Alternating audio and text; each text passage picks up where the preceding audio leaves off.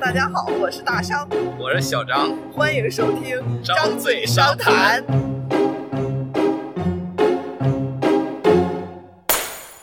那就来聊《射雕三部曲》。《射雕三部曲》是哪三部？《射雕英雄传》《神雕侠侣》。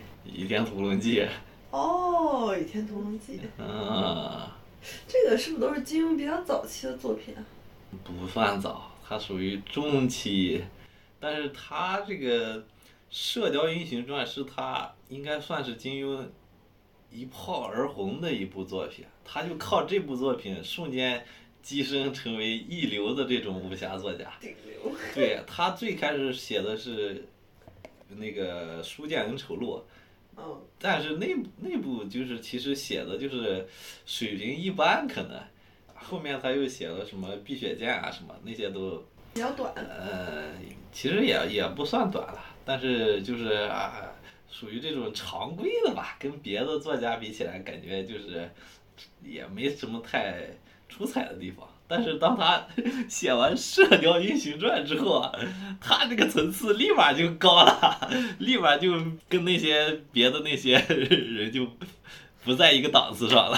《射雕英雄传》。嗯，然后就是之后就《神雕侠侣》，再然后，嗯，《倚天屠龙记》啊，这三部完了之后。他已经是基本上就是属于这种武侠第一人了，应该。可以。嗯，然后到后面，巅峰就是可能就算这个《天龙八部》啊，后面。天龙八部也是后面写的。对，《天龙八部》是在那三部之后又写的《天龙八部》，那个应该算可能算他的巅峰作品。嗯。然后到后面《笑傲江湖》《鹿鼎记》这两部是最后两部。呃，《天龙八部》虽然是巅峰，但是后面这两部那可能已经是 出神入化、炉火纯青那种水准了。它虽然故事不像《天龙八部》那么的。就是复杂精彩，但是它里面其实可能加了更多他这种什么家国思考这这种东西，精神层面的东西，他可能想表达的更多。一个谜语人。嗯，对对对对。他整个作品有一个那种脉络，刚开始的时候就是这种两派人在打，这个正派呀什么邪派打，然后最后就是正义战胜了邪恶。但是他后面就是你看像。像这种《射雕三部曲》那边都是有一个汉族的这个政权跟这个少数民族政权在打嘛，一直秉承的这种保家卫国呀什么这种理念。然后像，但是到了《天龙八部》，它有一个比较明显的看出来，它就是要强调这种要民族和谐共共存的这种了。因为最后像这个呃萧峰，他是为了避免。两个国家的战争，他选择了这种杀身成仁。他不是说我要保卫大宋或者保卫大辽，他说你他是用我的死来换取这种和平。嗯，但是像那个《射雕三部曲》那边还是说要抗击蒙古啊，什么抗击这个金国啊，什么的，就是要 要打打仗，要什么收复失地啊，什么那种。然后到了像《鹿鼎记》这边，他们要反清复明，然后他要探讨一个问题，说是不是真的你把这个清朝 反了，恢复明朝，老百姓就真能过上好日子吗？《鹿鼎记》是这个思想。对呀、啊，这个天地会一直要逼着这个韦小宝要这个什么反清复明嘛。韦小宝后来他他虽然是个没文化的人，但是作者通过他这个口就是表达，他就想说。我这现在这个皇帝是不是他统治的这个老百姓过得还不错？啊真要把他赶走，这个什么杀了血流成河，让这个朱家子孙 当皇帝，真的能老百姓有好日子过吗？嗯、那种家国理念，它在发生变化。这个他这个作品当中。哦。哦。有点意思。是吧？可是我好像只看过《倚天屠龙记》和《射雕英雄传》，没有看过《神雕侠侣》啊。《射雕英雄传》还是好久好久之前看的了，感觉是不是《神雕侠侣》看着气人一些？《神雕侠侣》确实气人，《神雕侠侣》里面它里面有一个特别大的主题，就是要反思封建礼教。它这本书其实主要是讲这种爱情嘛，然后它爱情占的主题很大，然后就讲这种。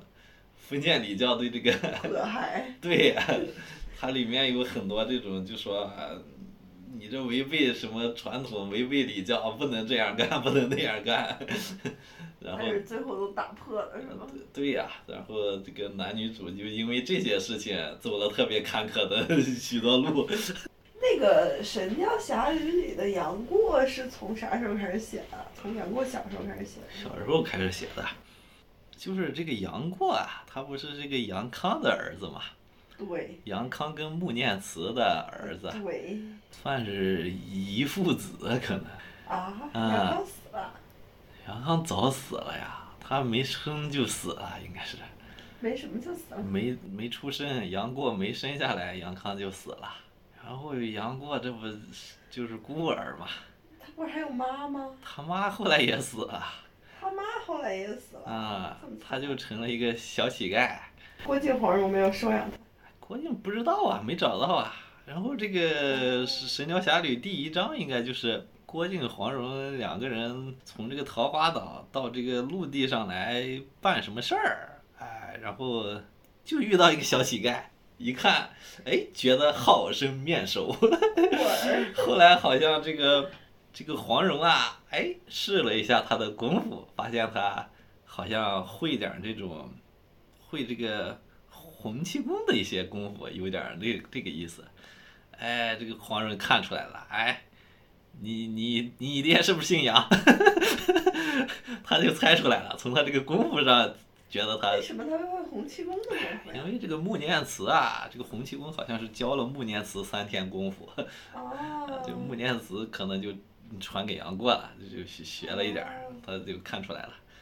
呃，然后呢，他们就把他带回这个桃花岛去了，还 说，哎，我是你伯伯，我是你伯母，赶快叫叫叫伯父，叫伯母，然后就说我们跟你爹是好兄弟啊什么的，你赶紧跟我回去吧。后来他就回了桃花岛，好吧。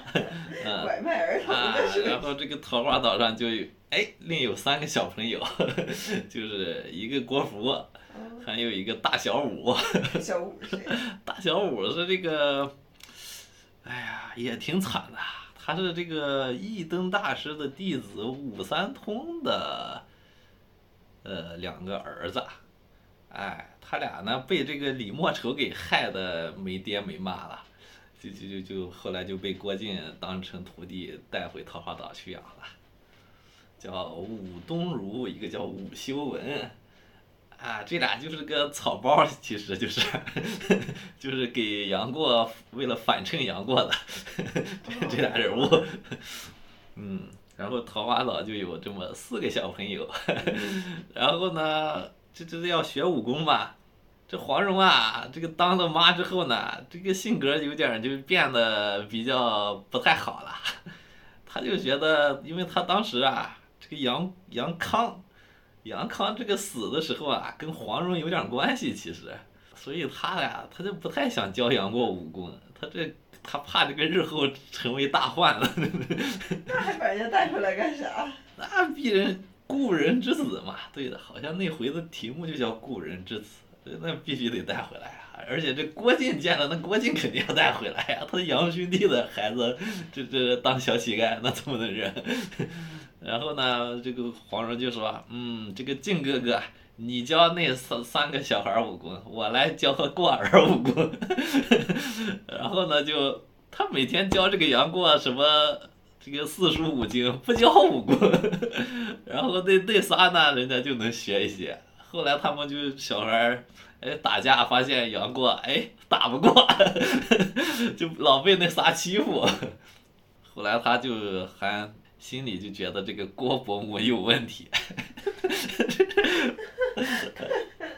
呃，但是后来呢，他遇见一个神秘人，在这个岛上应该是，这个神秘人教了他一一招蛤蟆功，蛤蟆功。嗯，然后这个杨康不是杨过，杨过，杨过这个后来又跟那仨小孩打架，哎，他把打过了把那仨打趴了，然后后来这个郭靖后来好像哎一看这个杨过怎么学会蛤蟆功了，哎，他就觉得这这这这这这是不是欧有蹊跷啊？对，必有蹊跷啊！这个欧阳锋来了，可能是，后来发现哎，果然这个杨康怎么？偷偷的跟这个欧阳锋学学了武功。啊，是真是欧阳锋啊！啊，真是欧阳锋！欧欧阳锋当时疯了，神经病了，他把这个让这个杨过叫他爸爸，杨过真就叫了，然后他就说：“好儿子，爹来教你蛤蟆功。”嗯，然后就嗯半夜让这个杨过学蛤蟆功，他他就武功又长了不少。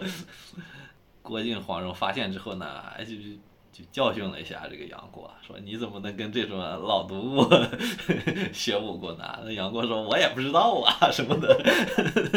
啊，后来他们好像就郭靖就把这个欧阳锋赶跑了嘛，嗯，然后后来就说这个杨过，哎呀不行了，你这跟那三个小朋友也相处不到一块儿，你要不我就把你送到这个终南山上去学武功吧。不要在桃花岛了。山上有谁呀？啊，终南山上有这全真教的老道士，然后就把他送到这个全真教了。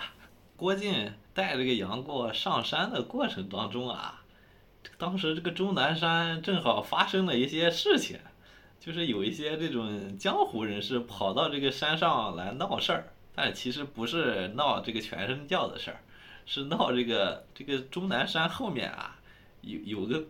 古墓，这个古墓派跟这个钟南山 上这个全真教他们是好邻居，然后那帮江湖人士上山捣乱，其实是去这个古墓那儿要要见这个美女，然后呢？全真教说我不能坐视不管。对呀，全真教就怕捣乱嘛。然后呢，郭靖带杨过上山的过程中呢，哎，好像在一个亭子里还是什么。他好像是感叹现在这个大宋要完蛋了什么的，说激动了，一掌把一个石碑给拍裂了。然后这个亭子里啊，一看这人，哎，这人怎么露了一手功夫？这是示威啊！他以为是这个捣乱的那些人。然后这个全真教就集结了大批的这个道士，就跟郭靖打起来了，没人对人，然后打起来了，然后关键是这个全真教啊。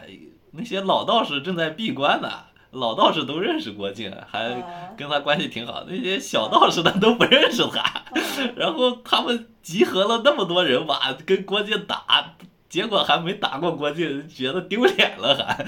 然后后面就是后面那些老道士出来，他们才是哦，自己人啊，这打错了。然后后来就郭靖就说啊，我有个这个侄儿啊，就把他留在对托付给你们吧。然后这个呃，这个全真教就是这个派了一个叫赵志敬的道士，是全真教的二代弟子啊。嗯。说啊，你就当他师傅吧。然后就这个杨过就跟了这个赵志敬学武功。这个赵志敬啊，当时就是这个郭靖上山的时候就跟郭靖打过，他就掉了他面子了嘛，所以他对这个杨康特别不好，就是也不教他武功。杨过好倒霉啊！对，就是杨过，就就就就也不教他武功，但是教他一些这些武功口诀，但是不教他这个招式。然后后来他们他们这个全真教好像就是嗯学个半年一年的，要有一个这种考核，相当于哎，就各个。这个弟子就要比武考核，哎，发现这个杨过怎么这么挫逼？说教了你半年，你咋啥都咋这么还这么挫？然后他就说，哎呀，我这师傅不教我。然后这个师傅就说，哎，那我问你，这个什么什么什么口诀下一句是啥？杨过说啊，什么什么。然后他就说，你看你都知道吧，我这口诀都教你了。呃，然后这个赵志敬就用这个方法欺负杨过嘛，杨过什么哑口无言啊。所以杨过后来遇见好人了吗？对呀。他那个功夫都是谁教的呢？就是他呢，被这个赵志敬欺负之后啊，受不了，后来就他又跑了，哎，跑着跑着就不知道怎么跑到后山去了。古墓那块。啊，对，就跑到这个古墓了，应该是。人家古墓呢，出来了这个美女，哎，一个一个龙姑娘，还有一个老婆婆 叫松婆婆。啊，还真是小龙女啊，是吧？啊。然后对呀，嗯，是呀，是有美女啊，那那帮捣乱的人那也不是瞎逼上山啊，嗯，然后他就说，我们这古墓派这向来都是女的，你这 不行，啊给你送回去吧。一开始就要送她回去啊。孙婆婆送这个杨过回这个全真教嘛，应该是送到这个门口的时候呢，不知道怎么就跟这个道士说着说着就打起来了。对，又有什么误会了，就又打起来了。然后这个不行啊。是啊，然后这个孙婆婆还被打成重伤了。啊。嗯，然后这么严重。对，然后她后来就是她快死了，她就跟这个小龙女说：“哎呀。”你就收留下杨过吧，别让他回这个 全真教了。嗯，她就说，嗯，他就说，哎，你看你也快死，那我就你快死了吧，我就答应你了。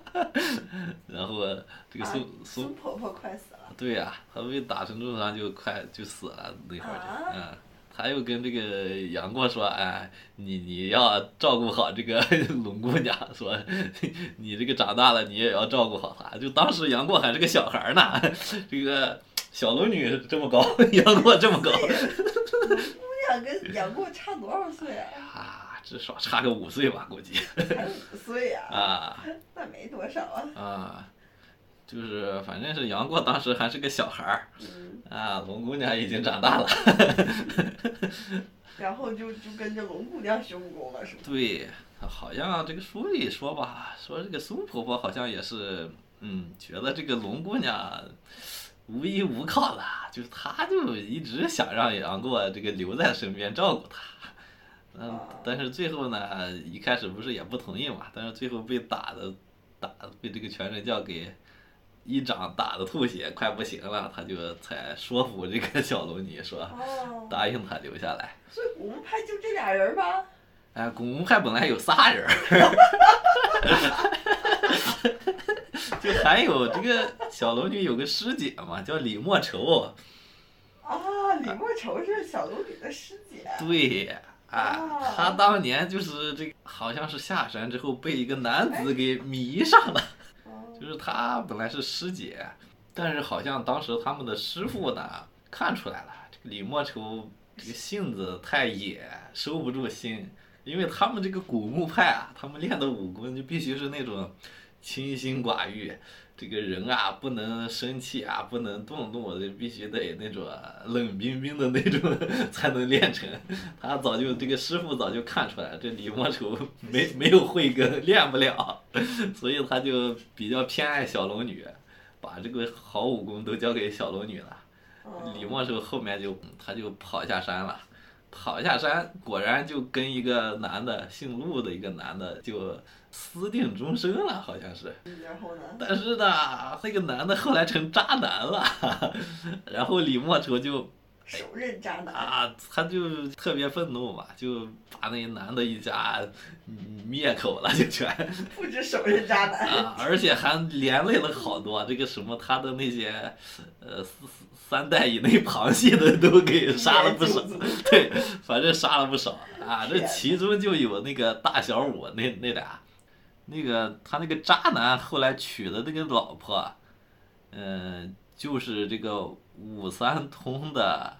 一个养女，然后你看李莫愁要杀渣男，杀了渣男的老婆，还要杀这个老婆的养父，呃，包括他的养母，还要他那养父养母那俩小孩其实也要杀，就反正，就导致那俩不是姓武的那俩小孩成孤儿。小孩后来被被郭郭靖救下来了，还是被啥没啥？对，被郭靖救下来了，所以。那这是好多年前的事对，好多年前了，那都是好多年前。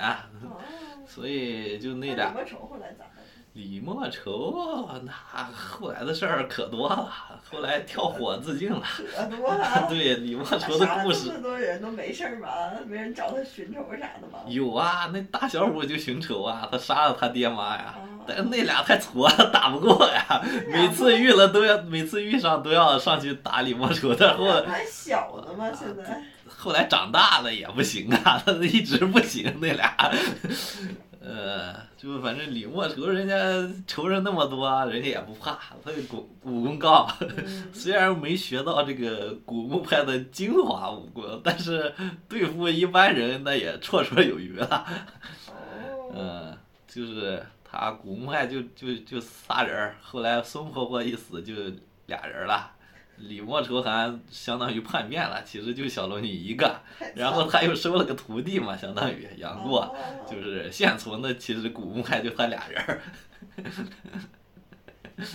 我这都是女的，啊也没几个人吧。对呀、然后杨过就说他收他就是当师傅嘛，他就说啊，我那个全真教那个赵志敬是我师傅，我对他恨之入骨，我经常梦里骂他，所以这个龙姑娘做我师傅呢可以，但是我就不叫你师傅了，我怕我这个骂那个师傅的时候连带把你也骂了，所以他就叫他姑姑。哦，嗯。然后呢？然后后来他们就说，哎呀，后来就他就慢慢的练功，他待了好几年，在这个古墓里，哎，这小孩就长大了，长得跟这个姑姑一边高了，后来就，后来吧，他这个功夫好像练的还进展还挺快的。这个后来这个杨过还跑去全真教跟这些道士去报对比武，好像还把这些道士打得屁滚尿流的，就发现这武功挺高了。后来就发生了一个关键的情节，就是这个小龙女啊说：“哎呀，这个古墓派有一本神奇的武功叫《玉女心经》，说这武功得两个人才能练。”但是呢，咱俩这男女有别呀，他这个武功得练的时候，这个会浑身发热，得脱了衣服。然后说，可惜咱俩男女有别，这没法练呀。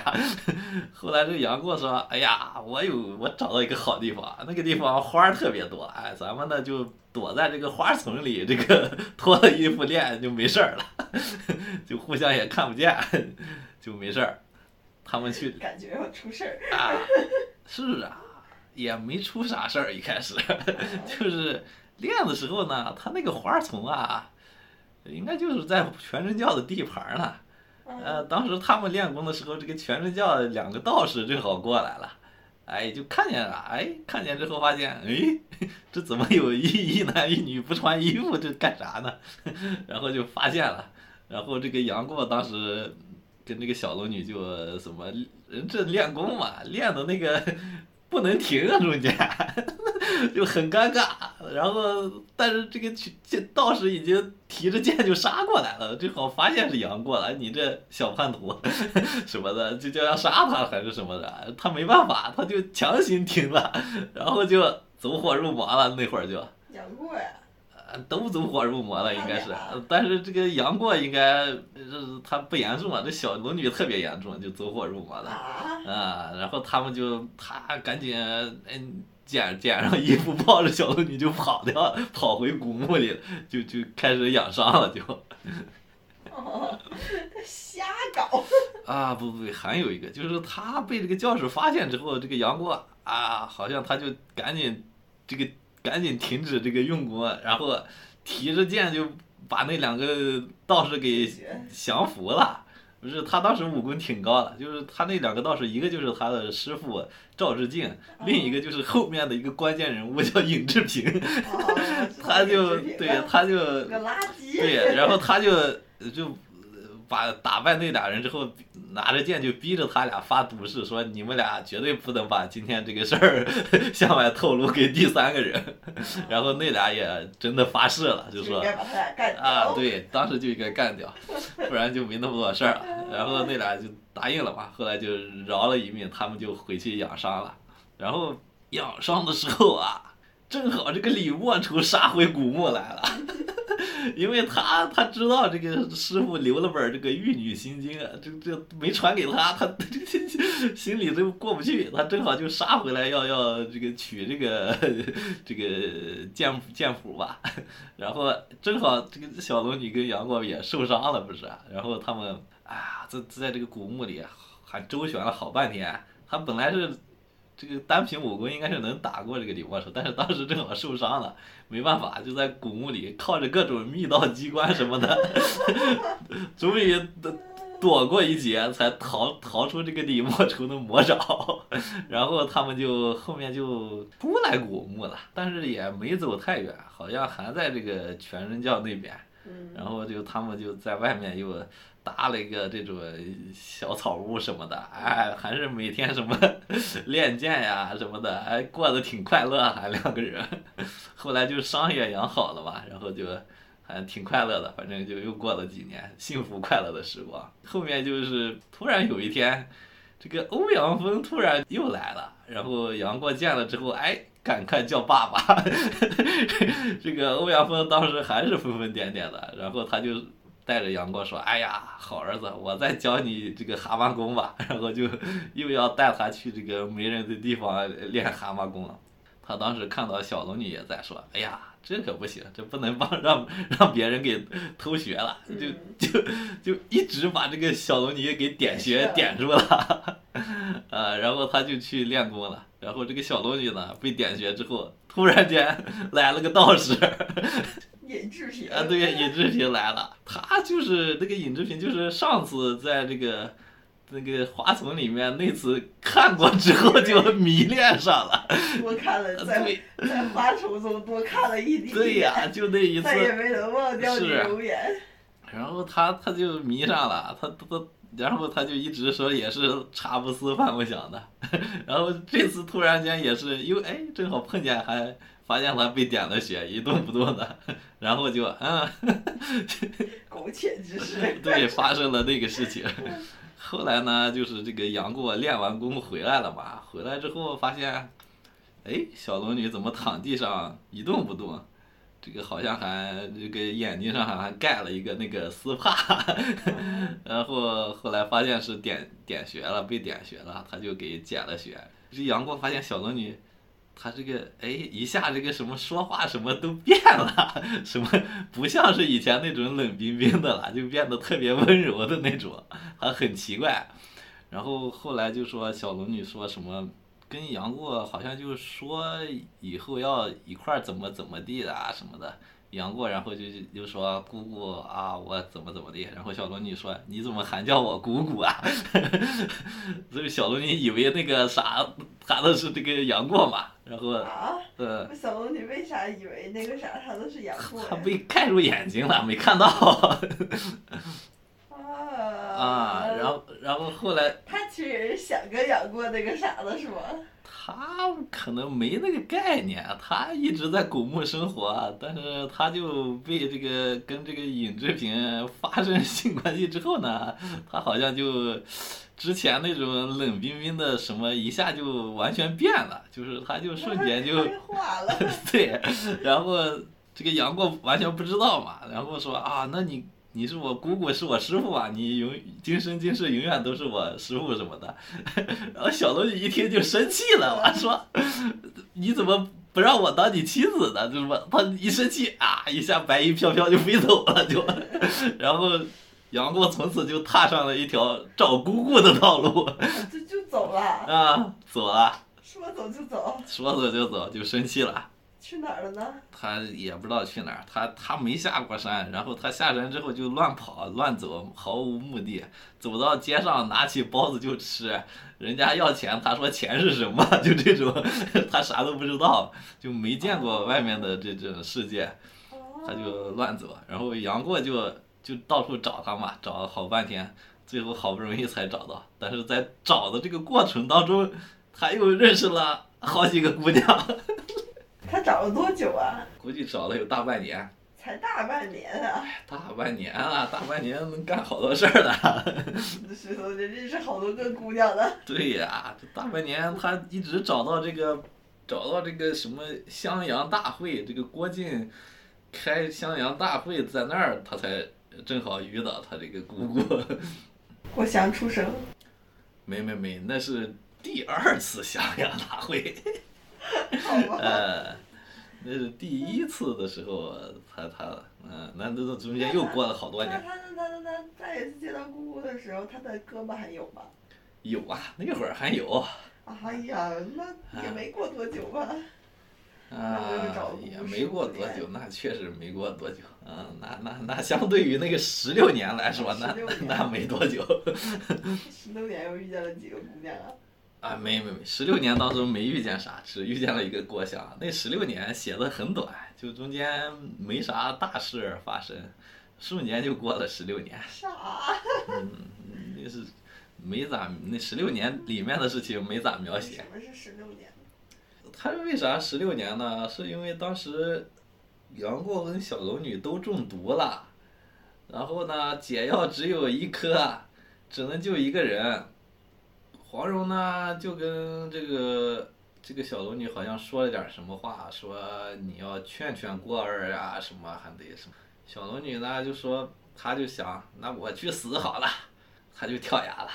他跳崖的时候，他就留了点字吧，就说这个过儿什么十六年后再相见。其实他就，其实他就跳崖准备死了，就说十六年只是一个托词嘛，就说大概过十六年他应该忘了我了吧，可能就不会寻死了。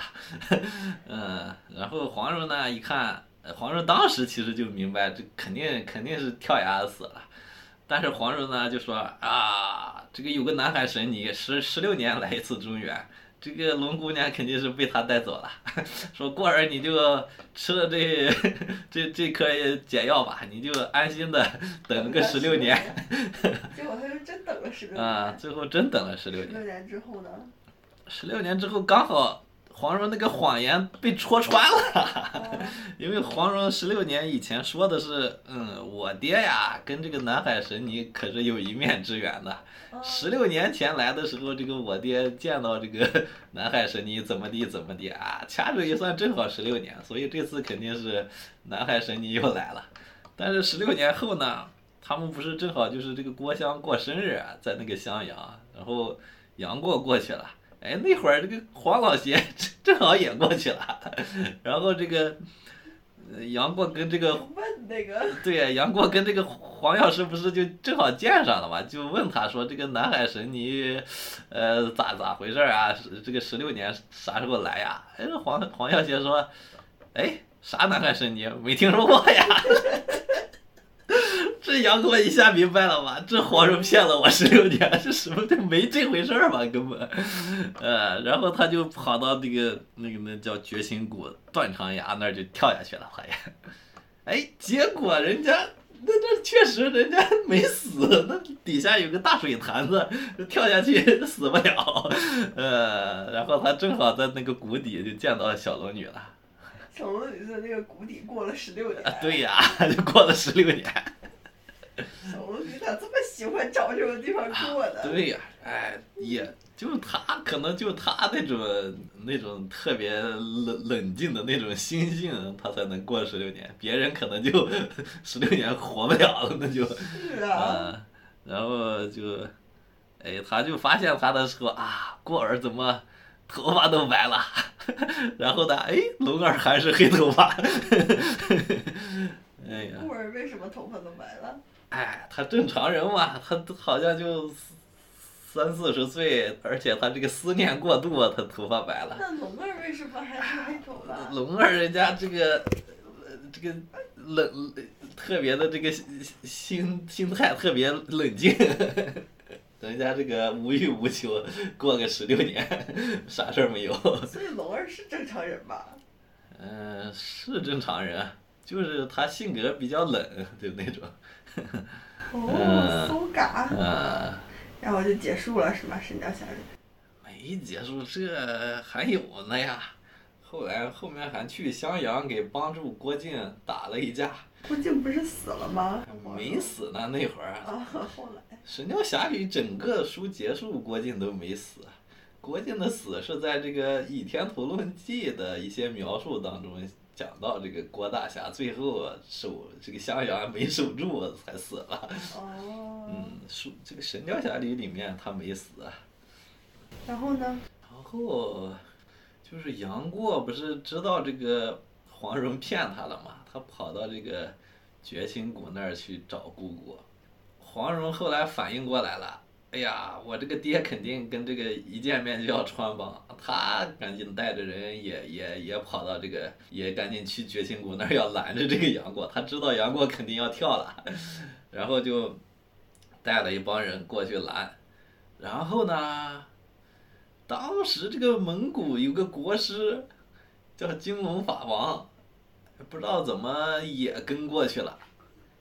就是黄蓉他们聚了很多人，有这个什么黄药师啊什么的，还有这个一灯大师，还有这个老顽童。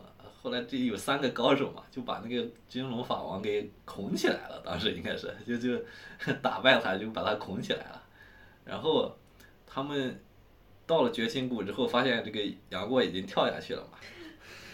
然后他们就哎砍树皮、编绳子什么的，编了两条大绳子，也也去谷底去去找人，哎，然后呢，那不是捆了一个金龙法王嘛，就让这个郭襄留在上面，说你先看着他吧，哎，然后这个金龙法王骗就骗这个郭襄说。不行了，我这要死了，什么什么的，我被他们点了死穴了，还是什么？你赶紧在哪儿点我点我一下，让我缓解一下痛苦什么的。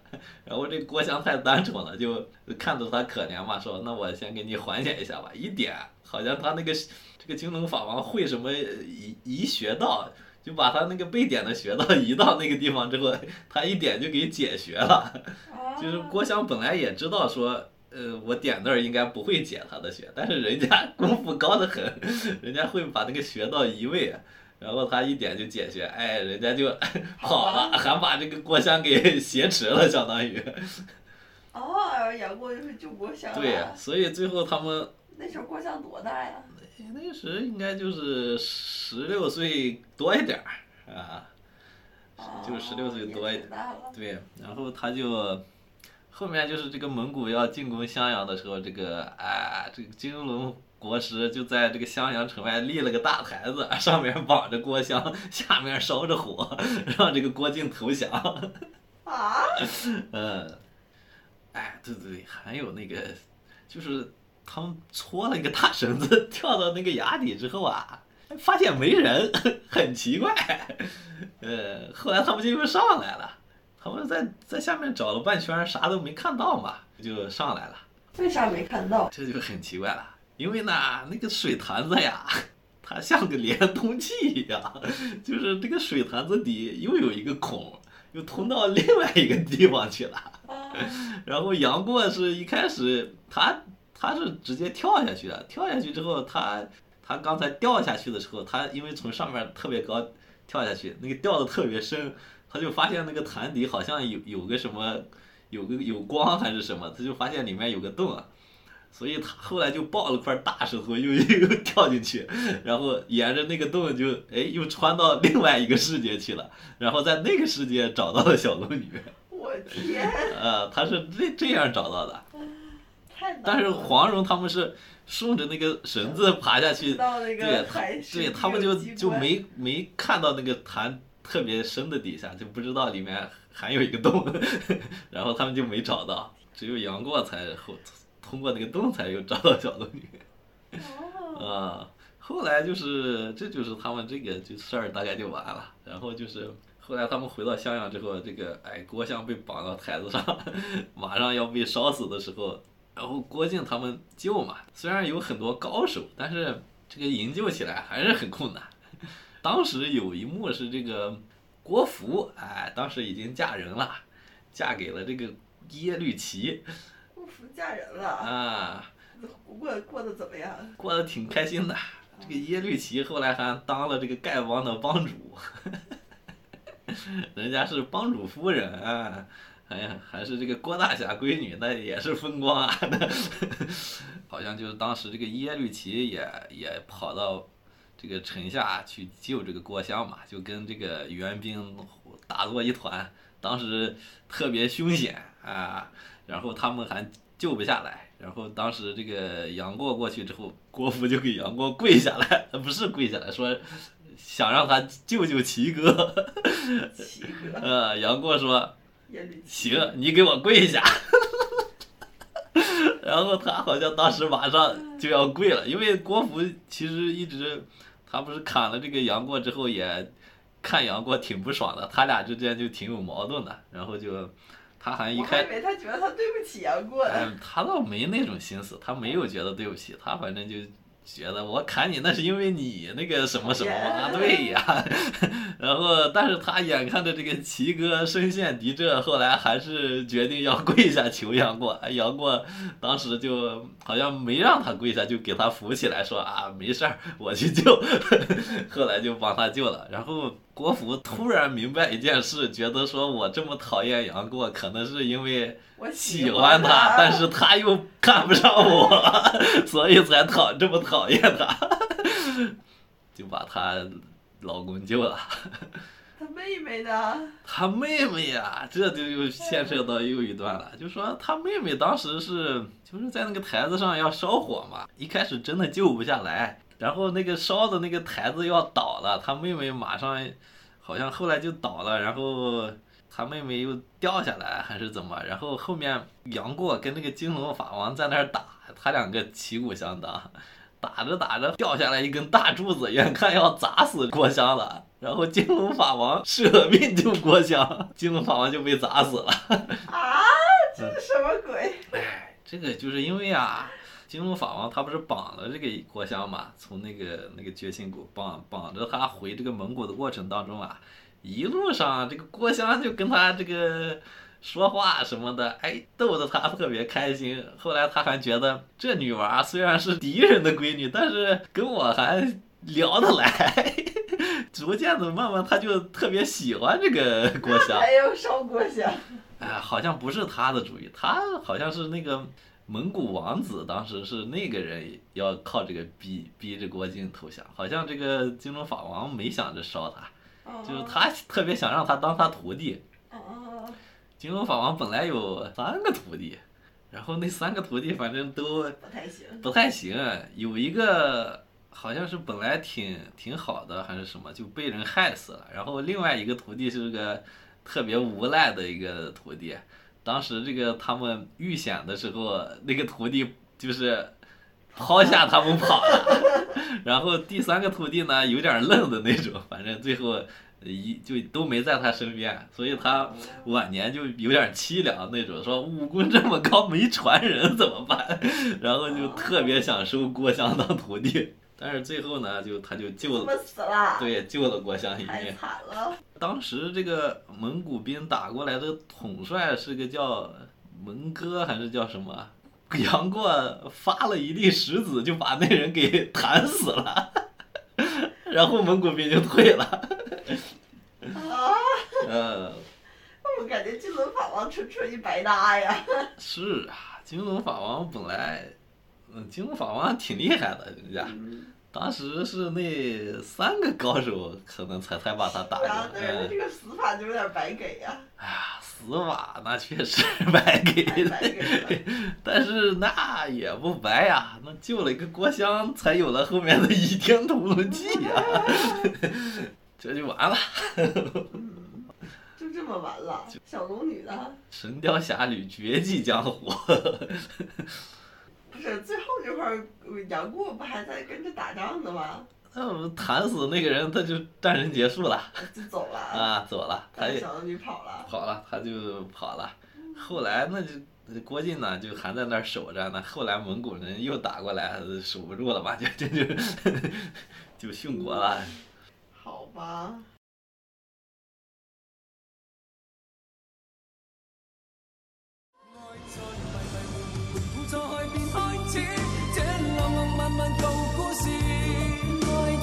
朦朦胧胧情深。